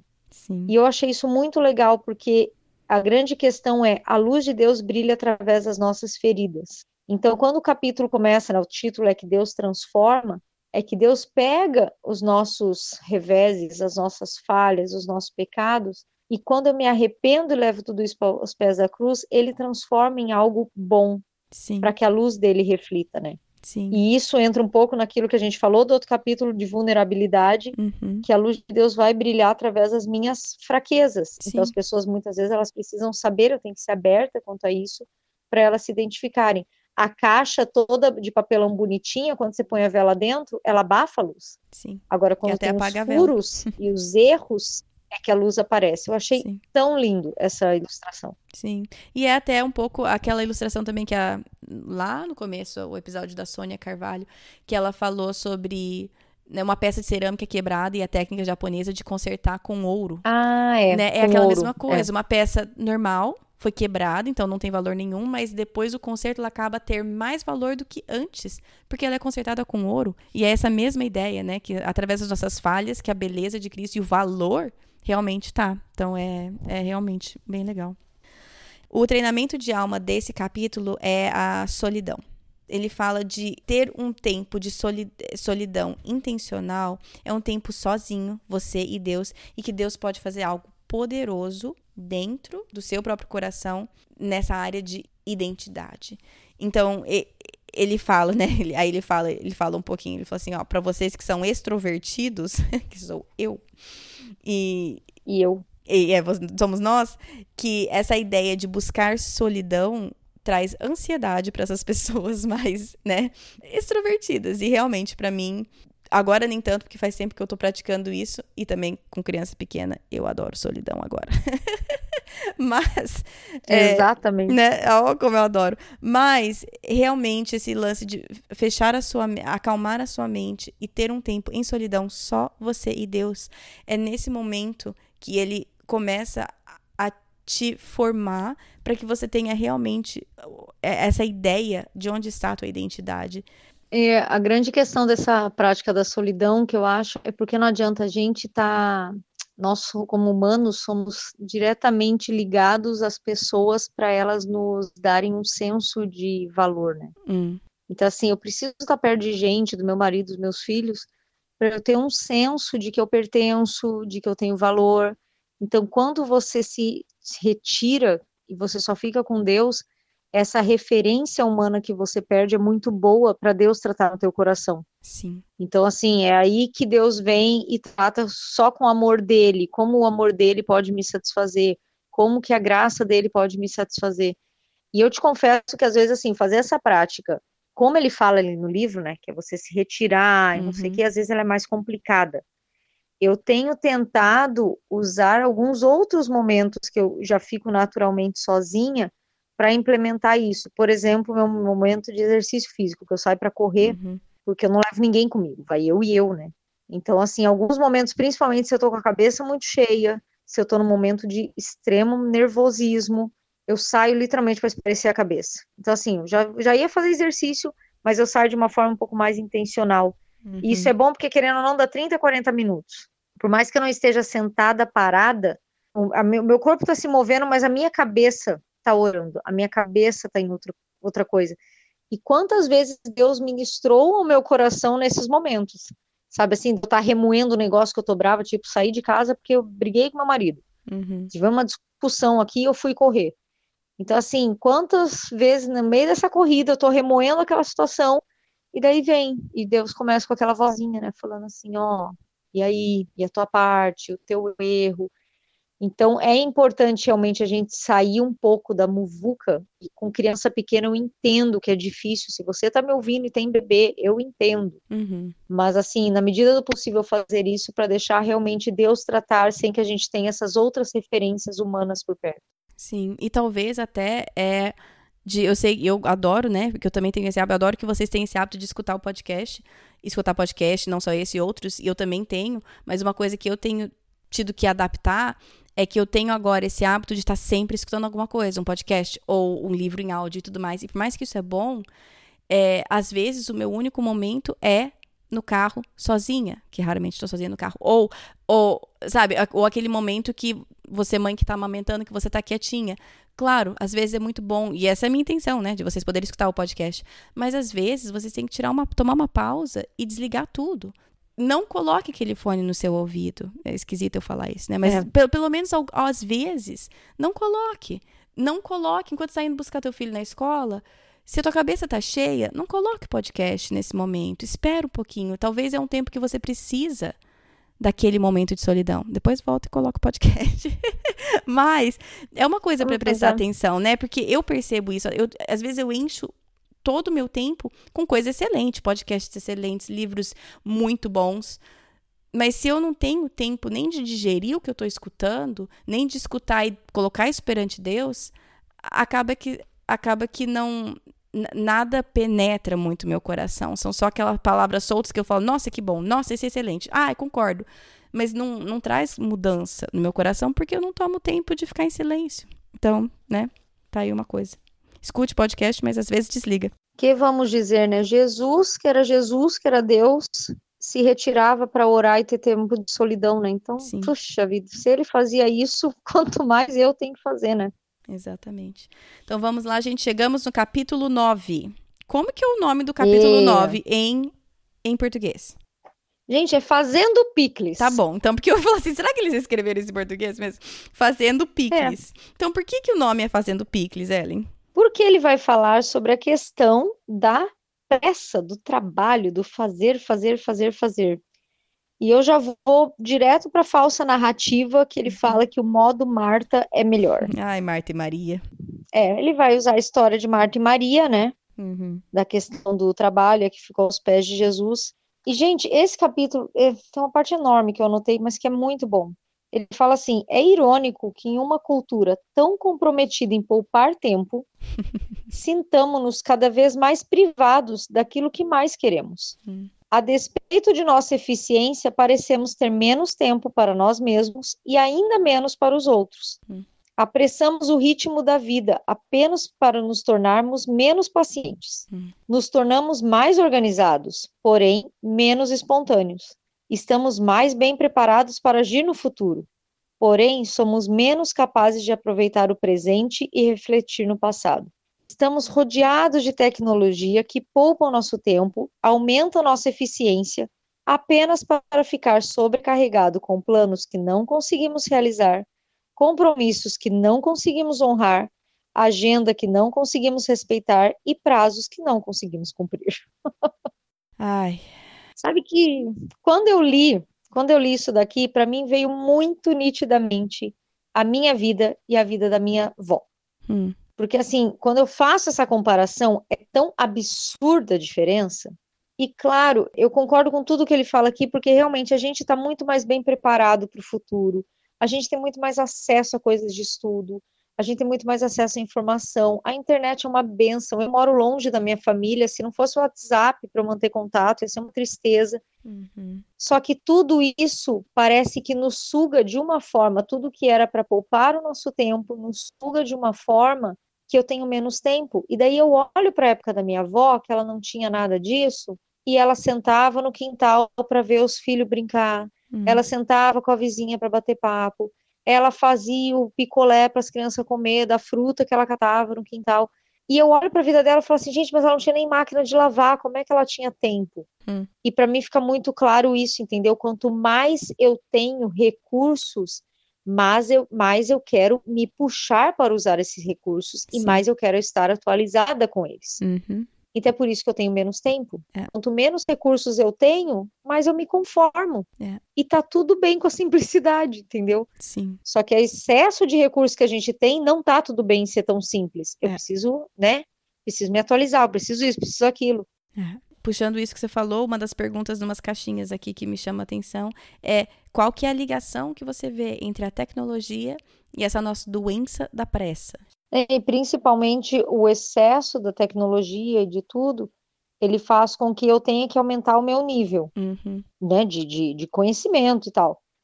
E se eu não aumento o meu nível e fico para trás, eu sou menos produtiva e isso vai fazer eu me sentir menos importante e daí eu vou ficar mal. É, minha identidade, mexer com a minha identidade e aí pronto. é que de novo gira em torno da mesma coisa, eu querendo ser o que os outros esperam de mim, eu É. querendo ser para agradar os outros que estão perto de mim. É. o excesso de recursos que é uma benção, mas como pode ser uma maldição ao mesmo tempo. E achar esse equilíbrio é realmente algo muito importante. É por isso que ele vai para Marta e Maria, né? É. De novo, eu sempre gosto de falar dessa história que Marta não estava errada em Não. querer servir bem, Uh-uh. de forma nenhuma.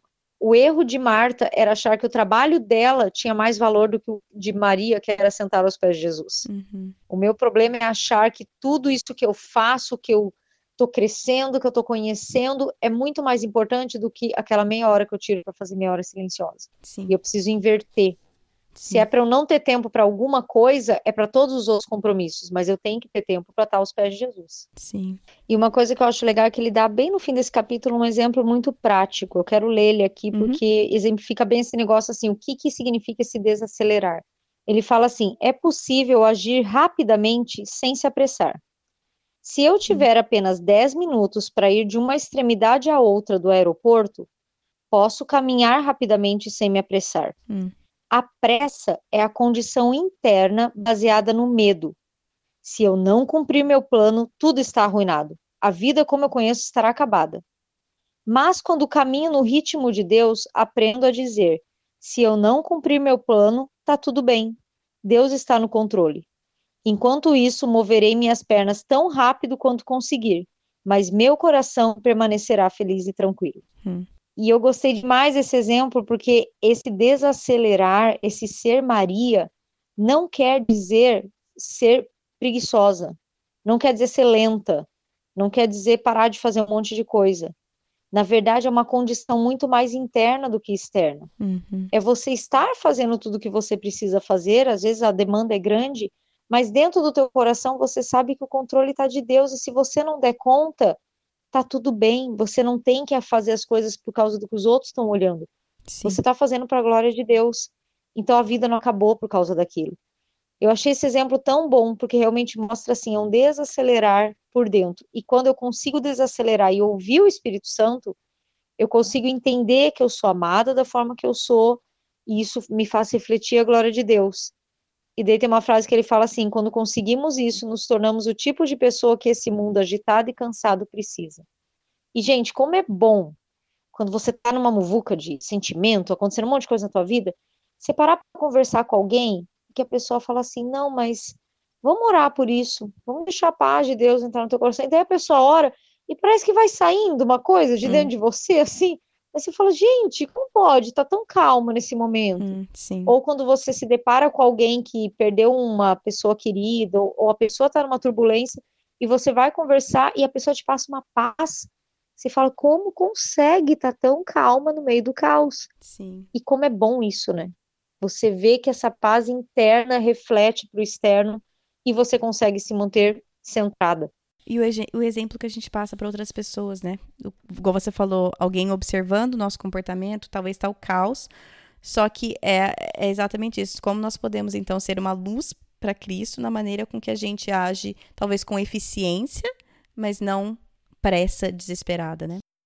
Então, vamos voltar então ao título, porque até então talvez não faça sentido como fazer um picles. Picles é uma coisa muito americana. Eu não sou fã. Mas, picles, ele é um, ele é um, é, como é que chama? Ele é um pepino. Ele é um pepino que você põe numa solução de vinagre, sei lá mais o que, porque eu também não gosto de fazer. Mas tem toda uma solução que você, tipo, vinagre, sal, sei lá o que, e você deixa aquele pepino imerso por pelo menos seis semanas. O, é, o pepino, e aí ele vira o picles.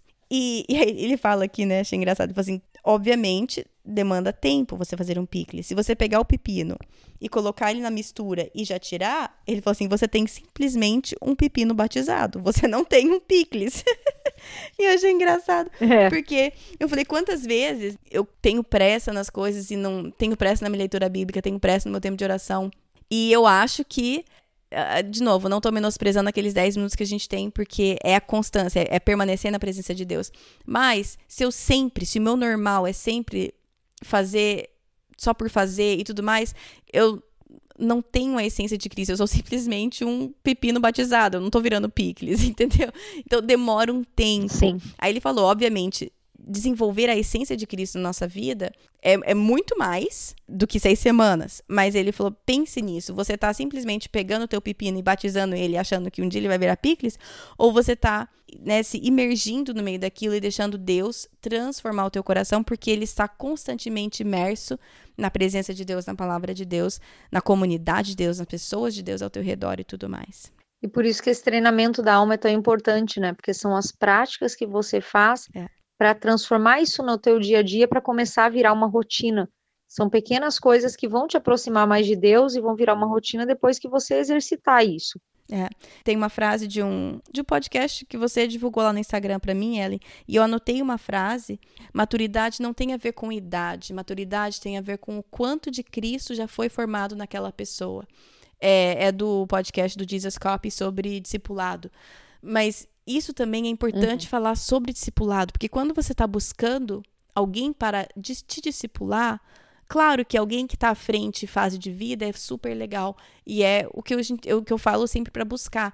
Mas acima de tudo, você quer alguém que você vê a maturidade no sentido que o caráter de Cristo está sendo formado no coração da pessoa. E para você e para gente, né? Eu quero amadurecer, não no sentido que eu só tenho mais experiência, mais idade, meus filhos são maiores. Não, eu quero amadurecer porque o, o caráter de Cristo está cada vez mais formado em mim. Eu quero amadurecer porque eu já não sou mais tão pepino, eu sou mais picles, porque eu tô imersa nisso há muito mais tempo. É. Amiga, vamos encerramos esses capítulos, mas tem uma história muito legal que eu sei que você queria terminar falando dela. Então, vamos lá. É, para mim esse livro, o título dele é maravilhoso e bom Deus e o cara fala que o tempo todo a proposta dele é fazer a gente amar a Deus como Jesus amava. E tem uma história que ele conta ali para mim que ela marcou o livro todo. Assim. Se você não lê nada, mas lembrar dessa história, ela marcou muito para mim. É, mas sabe, mas sabe qual é o problema? Nós estamos contando isso quando todo mundo já desistiu de escutar isso rádio. Sobrou mais ninguém. Sobrou mais ninguém, mas ó, pra ninguém. você, três pessoas que continuam escutando, essa é a melhor parte. Bom, a história é a seguinte: ele fala que o autor Brenna Mann, Brenna Mann é autor de vários livros, entre eles o Evangelho Maltrapilho, que é um uhum. livro bem famoso. Enfim, o Brenna Mann, na infância dele, tinha um melhor amigo, e esse melhor amigo acompanhou ele durante a adolescência, a vida adulta, e eles, inclusive, foram à guerra juntos. Então, eles estão numa vala e de repente cai uma granada nessa vala. E daí esse amigo deles, a reação dele é, ele olha para o Brennan, dá um sorriso e se joga em cima da granada. E ele explode com a granada. Mas o, o ato de sacrifício desse amigo salvou a vida do Brennan Man. Acaba a guerra, passa um tempo, o Brennan vai visitar a mãe desse amigo dele. E daí ele tá lá visitando, eles estão falando, né, lembrando do amigo e tal. E o Brennan está num momento de crise, assim, se ele foi amigo suficiente, se ele foi importante mesmo para aquele cara o suficiente. E daí tem uma hora que ele olha para a mãe do rapaz e fala assim: ah, será que ele me amava mesmo? Hum. E dele fala que na hora a mãe dele levanta, põe o dedo no rosto dele hum. e fala assim: ele morreu por você, o que mais ele tem que fazer para você acreditar que ele te amava? Hum. E dele diz que naquele momento ele teve uma epifania, ele se viu em outro lugar. Ele se viu diante da cruz com Jesus morto, Maria nos pés ali da cruz, e ele olhando para aquela cruz e perguntando assim: Senhor, será que tu me amas? E era como Maria olhando, apontando o dedo para a cara dele e falando assim: o que mais ele precisa fazer para provar que te ama? E eu achei essa história demais, porque quantas e quantas vezes as narrativas falsas que a gente acredita na nossa cabeça fazem a gente perguntar: será que Deus me ama? Hum. Será que ele está comigo? Eu não estou sentindo o amor de Deus. Eu já ouvi muito isso. Eu não sinto o amor de Deus. Eu não sinto a presença dele. E eu pergunto o que mais Deus tem que fazer para a gente acreditar no amor dele? Porque se morrer por nós não foi suficiente, o que, que é? Sim. Então, esse livro me chama muita atenção dessa questão de como é importante eu ter pensamentos corretos para ter os sentimentos corretos, porque aquilo que eu penso vai determinar o que eu sinto. Uhum. Então, quando eu falo eu não sinto o amor de Deus, eu não sinto a presença de Deus, eu tenho que pensar primeiro o que, que eu penso sobre Deus, é. quais os conceitos que eu estou acreditando sobre Deus, porque isso vai determinar depois as minhas convicções e, consequentemente, aquilo que eu sinto. Sim. Então, só queria terminar com essa história, a gente pensar o que mais Deus precisa fazer para provar o amor dele por nós. Bom, eu resolvi encerrar minha entrevista com a Ellen nesse ponto, porque eu acho essa frase extremamente desafiadora para mim, pelo menos. O que mais Deus precisa fazer para provar o amor dele por mim? Mais nada. Mas muitas vezes eu questiono, eu questiono, dependendo das minhas circunstâncias, das minhas falsas narrativas que eu estou acreditando naquele momento, enfim. É, eu sei que esse episódio já está super longo. É, um segredo é que esse, na verdade, foi o primeiro clube do livro que nós gravamos. Nós gravamos esse antes do Vem Andar Sobre as Águas. Então, a gente está melhorando, tá, gente? A gente vai fazer com que seja mais sucinto, mas tentar ao mesmo tempo trazer o, o, um conteúdo rico do livro para vocês. Agora, o que eu queria colocar aqui também é eu tenho falado que eu queria de alguma forma que tivesse uma interação com vocês nesses episódios. Eu sei que é difícil, eu sei que não é a mesma coisa que estar presente fisicamente. É muito melhor vocês reunirem um grupo de amigas e estudarem um livro juntas. Porém, eu queria interação com vocês um pouco. Então, uma amiga minha, Tassiana Trigo, de São Paulo, leu esse livro e mandou um áudio curtinho só falando do que ela aprendeu com esse livro e o desafio que ela retirou. Então eu vou colocar aqui o áudio dela para vocês escutarem. Durante a leitura do livro, eu lembrei da fala de Jesus que diz para não andarmos ansiosos, mas buscarmos primeiro o reino dos céus. O autor ele sugere várias práticas que são bem simples, mas envolvem sim a gente negar alguma atividade que a gente já faz, ou alguma preocupação que já temos, ou alguma tarefa que é rotina do dia a dia, e buscar atividades que nos aproximam de Deus. Então, não é nada muito extravagante, assim, não é nada usado, não é um dia inteiro de solitude, ou uma hora de meditação, ou 45 minutos de leitura bíblica. É, dá para começar com cinco minutos, e o meu desafio é não dar um passo maior do que a perna, e sim ir começando aos poucos, com o que parece ser viável e pode ter um impacto grande na minha vida, como o autor relata. Eu gostei bastante que ela colocou que o desafio para ela é esse de não dar um passo maior que a perna. É, eu falei um pouco sobre isso no, no episódio sobre é, comunhão com Deus com a família, de muitas vezes a gente deixa que aquele ideal seja empecilho do que eu posso fazer agora. Então, eu gostei também que esse livro traz várias coisas pequenas e, e que a Tassi colocou aqui como um dos aprendizados que ela teve desse livro é começa pequeno, faz o que dá. Então, é, muito obrigada, Tassi, por ter mandado isso para mim. E aí, a minha, minhas, a, meu encorajamento é você que talvez está lendo o livro ou acompanhando com a gente. O próximo livro é Mulheres da Palavra, da é, Jen Wilkin. E se você já leu esse livro, está lendo esse livro, quiser mandar uma contribuição assim sobre o que te impactou, uma frase, ou um capítulo, ou um aprendizado, ou o que você está levando para você, é, manda para mim que eu gosto de incluir isso, porque aí a gente, a gente sempre ganha, né? Quanto mais a gente escuta, quanto mais pessoas a gente escuta, é, a perspectiva e a opinião de outras pessoas a gente aprende mais. Então, é isso. É, não vou ficar me prolongando, porque o episódio já está o nosso mais longo. Mas é, como sempre, os recursos estão na, no site projetodocoração.com.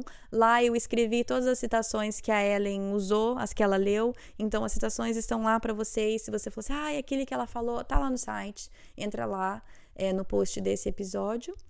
É, como eu falei, o próximo livro é Mulheres da Palavra, da Jen Wilkin. Esse episódio do Clube do Livro vai sair no dia 29 de novembro, então vocês têm um pouco de tempo aí.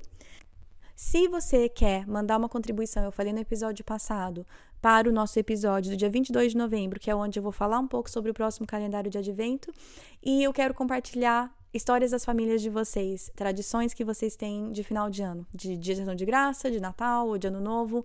Como eu falei, podem ser coisas de, do calendário de advento que a gente fez no passado, que vocês tiveram uma experiência muito legal, de qualquer outro material, que tem muitos materiais legais de de final de ano, de calendário de advento, alguma coisa que a tua igreja faz, que você faz, que vocês fazem em família, enfim.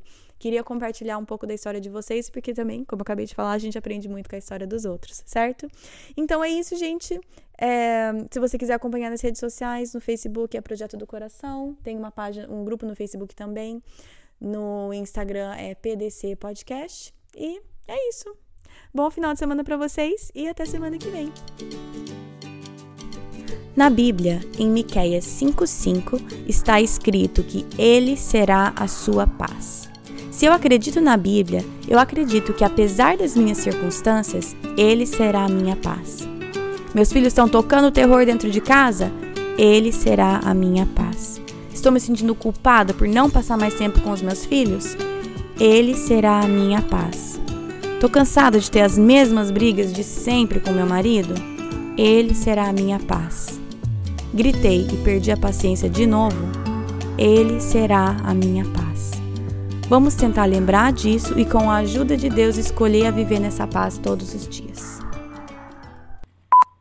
Leitura divina, né? No, no latino. No, latino não. Jesus amado, latim.